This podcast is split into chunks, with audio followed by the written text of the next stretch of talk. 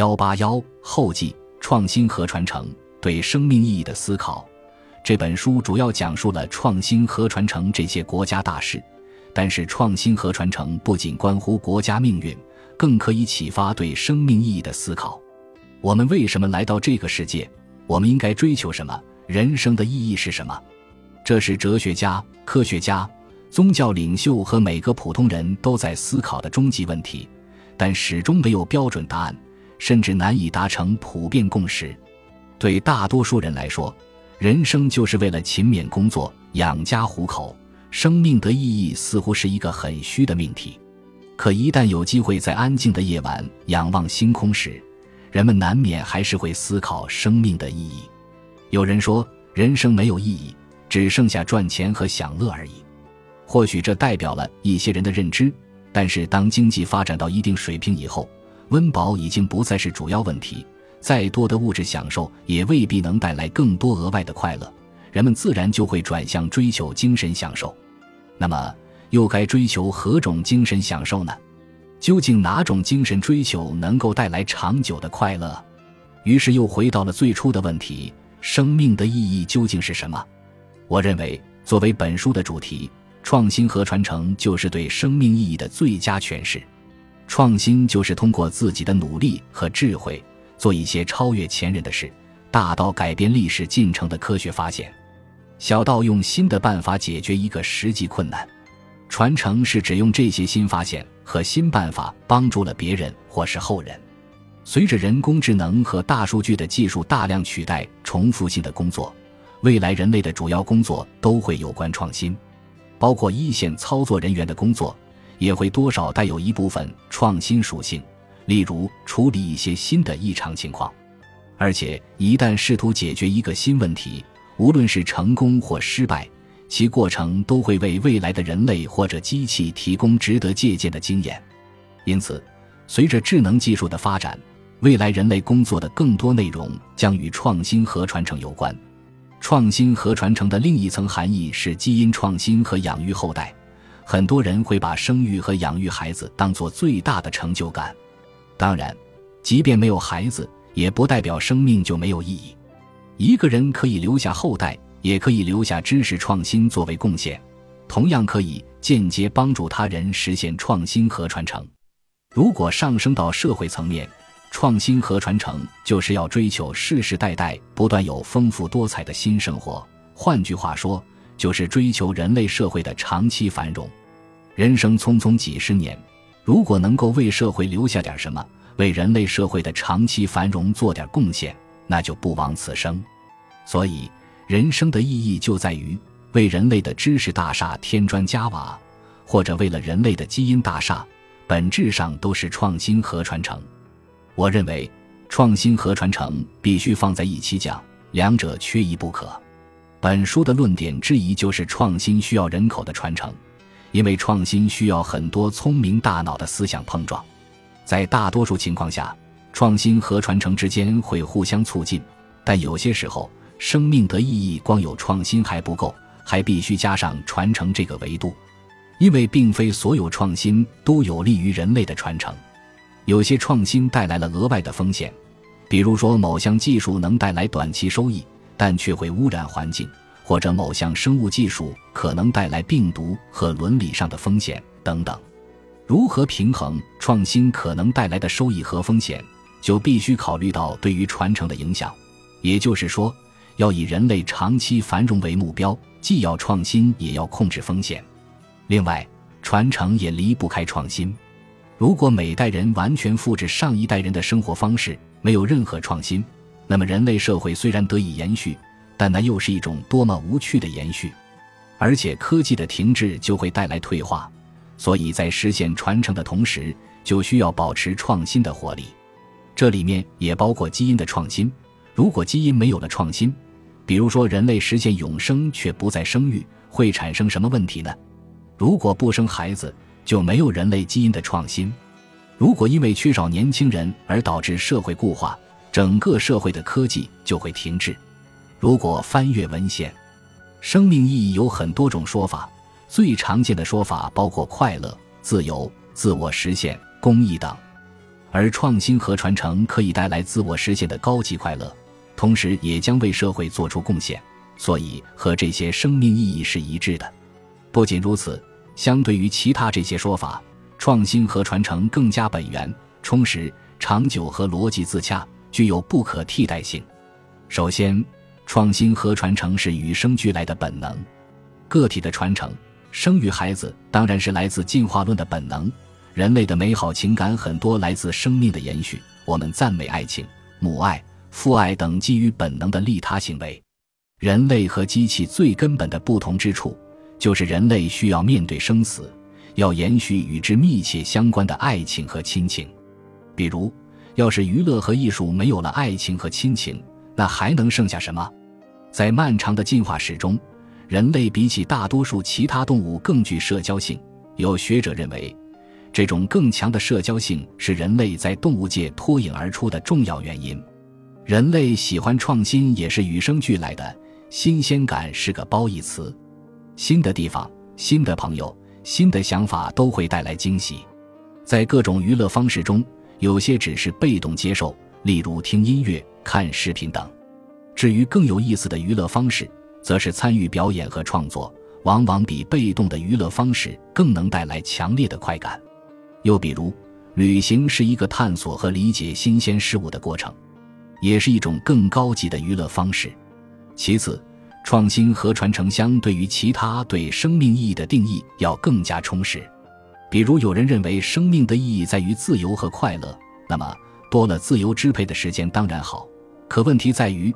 又该如何去享受自由时间，或者说应该追求何种快乐呢？旅行、体育、音乐、元宇宙，把自由支配的时间花费在这些不同的领域内，难道生命意义就能等量齐观吗？显然不是。再比如，有人想要追求更高级的自我实现，那么究竟应该追求什么内容呢？有人说应该做公益，为创建更美好的社会做贡献。那么接下来的问题是什么才是更美好的社会？应该是更多的消费，还是更注重环保？是更注重传统家庭，还是移风易俗？这些都是非常难以回答的问题。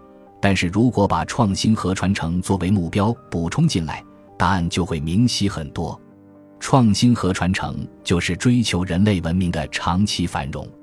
如果以这个为目标，就会对如何取舍有一定的指导。比如注重环保，就是考虑到有利于后代的生存；再比如旅行，有利于创新和传承。因此，创新和传承与其他的生命意义是一致的，但是更加充实和完整。再次，创新和传承是一种长久的历史责任。中国的先贤们在立德立功之后还要立言，就是希望将思想流传给后人，这也是创新和传承的意思。任何文明想要长盛不衰，必然需要持续创新和传承。人类文明今天的科技水平和人口规模，就是所有祖先通过创新和传承为我们留下的遗产，包括所有的科技创新、文化沉淀和巨大的基因池。这些创新和传承，大到科学发明和艺术创造，小到一个点评或者养育了一个孩子，都是对人类创新和传承的一点贡献。人类社会之所以能发展到今天的繁荣程度，是祖先们不断创新和传承的结果。我们可以把人类的进化史和文明史视为一个知识和基因的接力赛，在前人肩膀上不断创新和传承，而我们的责任就是传好这一代的接力棒。创新和传承的另一层含义是人类自身基因的创新和传承。人类基因组合的数量堪比天文数字。任何一个孩子的基因都独一无二，所以每个人的诞生都是一种创新。如果一个人能够留下后代，而后代平均生两个，那么几十代以后就有可能有十一个后代。所以，只要你留下了后代，一零零零年以后的科学家和政治家很可能就有来自你的基因贡献。总的来说，人类祖先通过创新和传承，缔造了科学技术和文化的知识大厦。以及八十亿的人类基因库，所以我们这一代人也责无旁贷的需要进一步为整个人类积累这份遗产。所以，相对于其他的生命意义，创新和传承更具历史性和长久性，并且实现逻辑自洽。为什么要传承？因为如果人类失去传承而灭绝，自然也就没人会问这个问题了。问题会出现，正是因为祖辈们实现创新，并且传承到了我们。反之，一个不注重创新和传承的种群会很快消亡。因此，一种长久的价值观必然会注重创新和传承。世界主流的文化和宗教无一例外都注重传承，尤其是中华文化。最后，创新和传承是人类特有的。有人说，未来的创新可能不需要人类，而是可以由机器人完成。实际上，最新的人工智能已经能够模拟音乐和艺术的风格，但人工智能可能永远无法理解人的情感，因为人的情感与生死有关，没有生死就没有情感和自我意识。当然，人类也可以造出会死能生的机器人，但人类生孩子的基因遗传方式。是在几亿年的生物进化过程中被验证为最成功的创新和传承的方式，应当并不那么容易移植到机器那里。还有，人类是否有必要制造出跟自己一样存在生死观念的机器人呢？这样的机器人就跟病毒一样风险极大，似乎还是造一个普通机器更加实用和安全。基于同样的考虑，新的生物技术也会遭到部分限制。所以在可预见的将来，生死和情感依然将只是人类的专利。创新，尤其是对人性有深刻理解的创新活动，仍将由人类主导。我们由此也可以看到，创新和传承是人类和机器的根本差别，可以说是人类的特权，也再次论证了创新和传承是生命的根本意义。这本书还提到了旅行对于创新和传承的意义。如果说传承是时间维度的拓展，那么旅行就是空间维度的拓展。空间维度的拓展就是航行，虽然是衣食住行里的最后一个，却是最高级的一个，因为旅行跟创新和传承都有关系。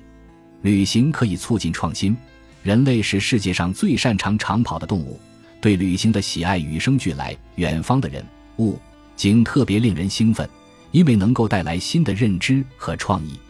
在文明历史上，迁徙、贸易和发现新大陆都极大促进了人类的创新活动。旅行也可以促进传承，创新会带来风险。在人类进化史上，很多早期的部落都已灭绝，好在还有很多分支因旅行而散落在全球各地。那些最幸运和最富创造力的部落，最终成了我们的祖先。如果未来人类可以移民太空，就可以把文明的鸡蛋放在不同的星球篮子里面，文明在一个星球的失败也不至于导致彻底灭绝。仰望星空，如果人类不是宇宙中唯一的文明，我们就要不断创新去开拓宇宙，才能跑赢外星人，避免被外星人灭绝或者奴役。如果人类是宇宙中唯一的文明，那么人类的使命更是要创新和传承，把这个唯一文明的种子延续下去。同时，要让我们子子孙孙不断的去拓展边界，探索宇宙的奥秘。有些人相信上帝创造了人类，上帝还同时创造了渺小的地球和浩瀚的宇宙，是不是就在等待人类去探索宇宙呢？